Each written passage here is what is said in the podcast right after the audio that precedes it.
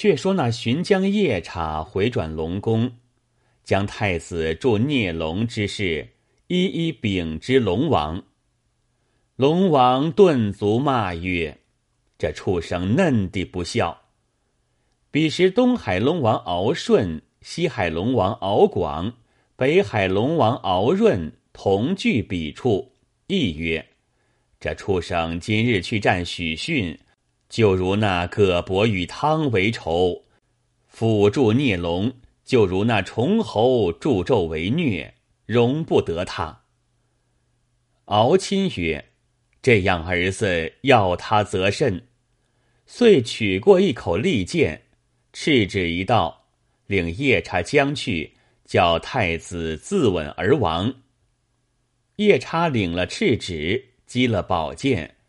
竟来见着三太子，三太子闻知其故，吓得魂不附体，遂跪下观音叫道：“善菩萨，没奈何，到我父王处保过这次。”观音道：“只怕你父亲难饶你死罪，你不如到盘蛇谷中应酬见躲避，三百年后。”等唐三藏去西天取经，把你变做个骡子，竟往天竺国驮经过来。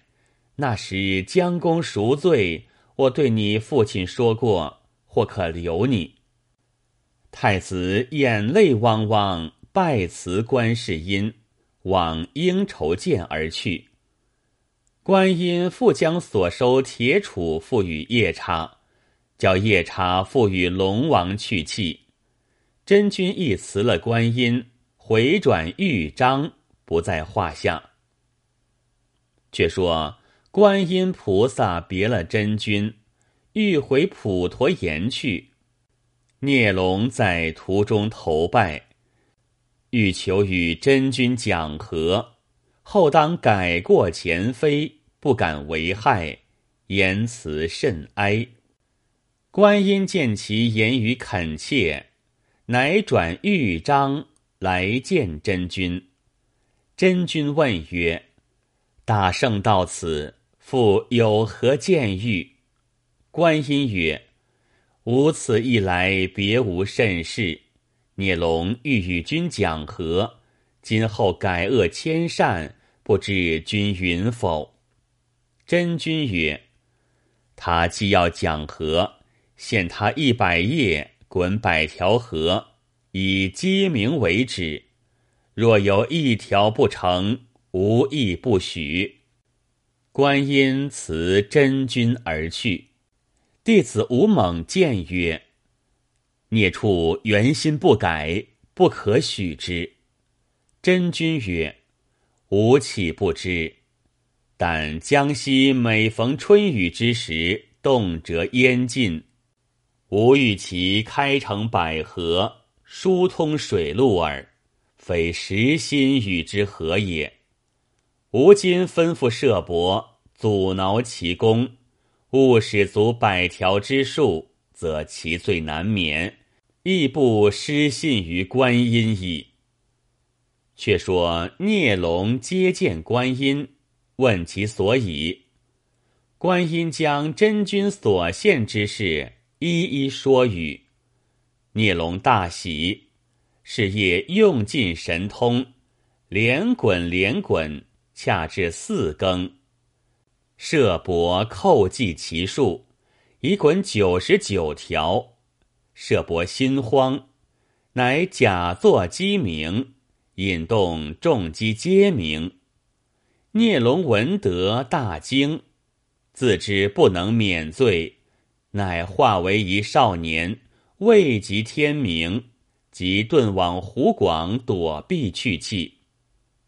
真君至天明，查计何数，只欠一条，鸡声尽鸣，乃知是舍伯所假也。遂令弟子济功受赏。真君急寻孽龙之时，已不知其所在。后来遂于河口立县，即今之南康湖口县是焉。却说聂龙顿在黄州府黄冈县地方，便做个少年的先生求管。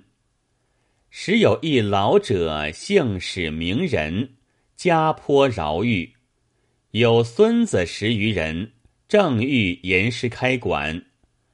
聂龙至其家，自称豫章曾良，闻君家有馆，特来领教。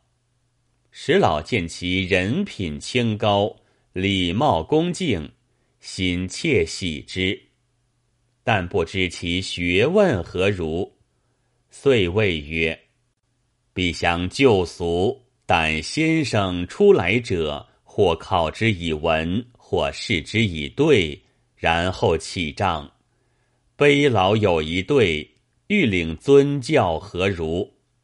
聂龙曰：“愿闻。”石老曰：“曾先生腰间加四点，鲁邦贤士。”聂龙曰：“我就把令孙为对。”遂答曰：“使小子头上着一横，吏部天官。”石老见先生对得好，不生之喜，乃曰：“先生高才遂养，乃寒舍学凤微少，未可轻屈。”聂龙道：“小子借欲读书，何必计力？”石老遂择日起馆，叫诸孙举至见之仪，行了拜礼。遂就门下授业。聂龙教授那些生徒，便以解惑，读书说经，明明白白，诸生大有进意，不在话下。却说真君以聂龙自滚河以后，便寻不见，遂同甘战、师岑二人，竟到湖广地面。寻觅踪迹，忽望妖气在黄冈县乡下姓史的人家，乃与二弟子径往其处，至一馆中，只是聂龙在此，便作先生教训生徒。真君乃问其学生曰：“先生哪里去了？”学生答云：“先生洗浴去了。”真君曰：“在哪里洗浴？”学生曰：“在涧中。”真君曰：“这样十一月天气，还用冷水洗浴？”学生曰：“先生是体厚之人，不论寒天热天，常要水中去浸一浸。若浸得久时，还有两三个时辰才回来。”真君乃与弟子坐在馆中，等他回时，就下手拿着。忽举头一看，见柱壁上有对联云：“赵氏孤儿，切齿不忘图案古；五云烈士，鞭尸犹恨楚平王。”有壁上题有诗句云。自叹年来运不齐，子孙零落却无疑。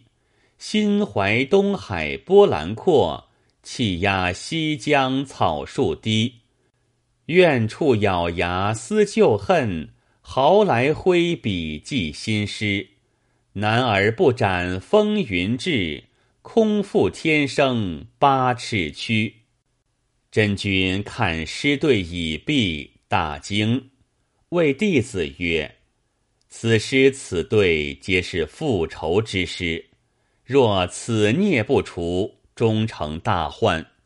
汝等勿以勉力擒之。”言未毕，忽石老来馆中看孙子公书。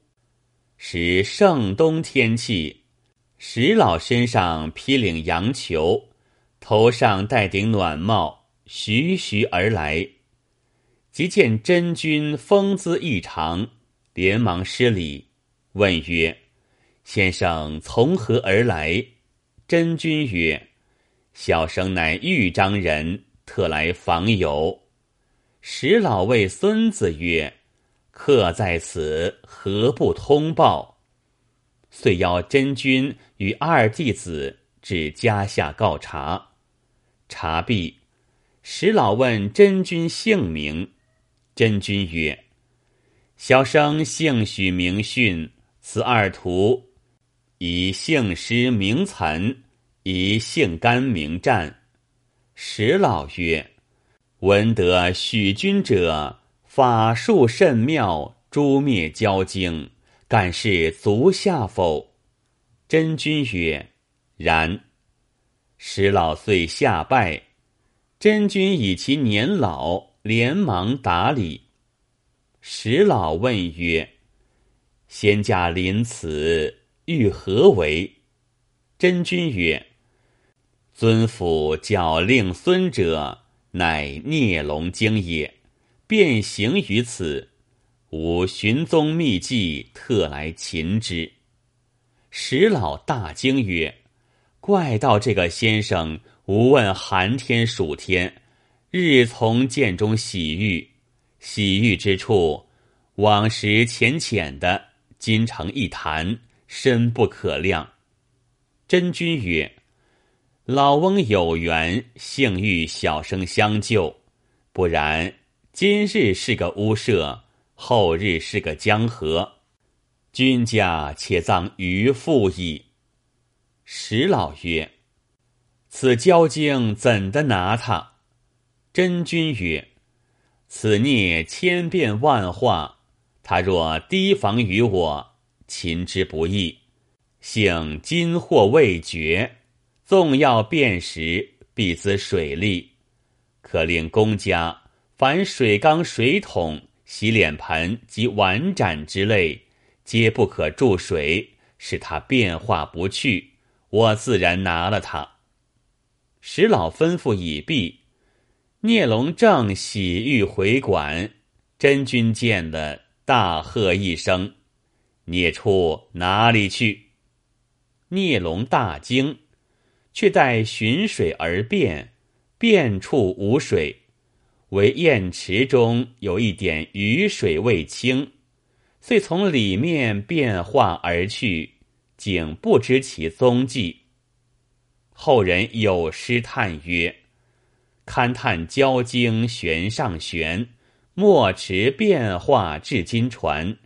当时若肯心归正，却有金书取上天。”石老见真君赶去孽龙，甚是感谢，乃留真君住了数日，极其款屈。真君曰：“此处孽龙居久，恐有沉没之患。如可取山木一片过来，吾书符一道，打入地中，庶可以镇压之。”真君镇符已毕。感石老相待殷勤，更取出灵丹一粒，点石一片，化为黄金，约有三百余两。相谢石老而去。师岑曰：“聂龙金不知遁在何处，可从此湖广上下遍处寻觅诛之。”真君曰：“或此孽，看我等在此。”又往豫章，欲臣郡城土地未可知也。莫若且回家中觅其踪迹，如果不在，再往外获之未晚。于是师弟们一路回归。却说聂龙经燕池便去，又化为美少男子，逃往长沙府。闻知刺史贾玉家生有一女，极有姿色，怎见得？眉如翠羽，肌如凝脂，齿如护膝，手如柔荑，脸衬桃花瓣，环堆金凤丝，秋波沉沉妖娆态，春笋纤纤娇媚姿。说什么汉苑王强？说什么吴宫西施？说什么赵家飞燕？说什么杨家贵妃？柳腰微摆鸣金佩，莲步轻移动玉枝。月里嫦娥难彼此，九天仙子怎如斯？聂龙遂来结拜刺史贾玉。贾玉问曰：“先生何人也？”答曰：“小人姓甚名郎，金陵人士，自幼颇通经典，不以名图焉志，莫能上达。今作南北经商之客耳，因往广南贩货，得明珠数壶。”民家无处作用，特来献于使君，福望效留。贾使君曰：“此宝乃先生心力所求，况如我萍水相逢，岂敢受此厚赐？”再三推拒。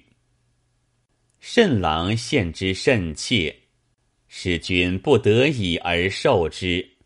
留住数日，使君见甚郎礼貌谦恭，风姿美丽，琴棋书画件件皆能，公使干戈般般灌熟，遂亦以女弃之。甚郎鞠躬致谢，复将珍宝后会使君亲信之人，悉皆称赞甚郎之德。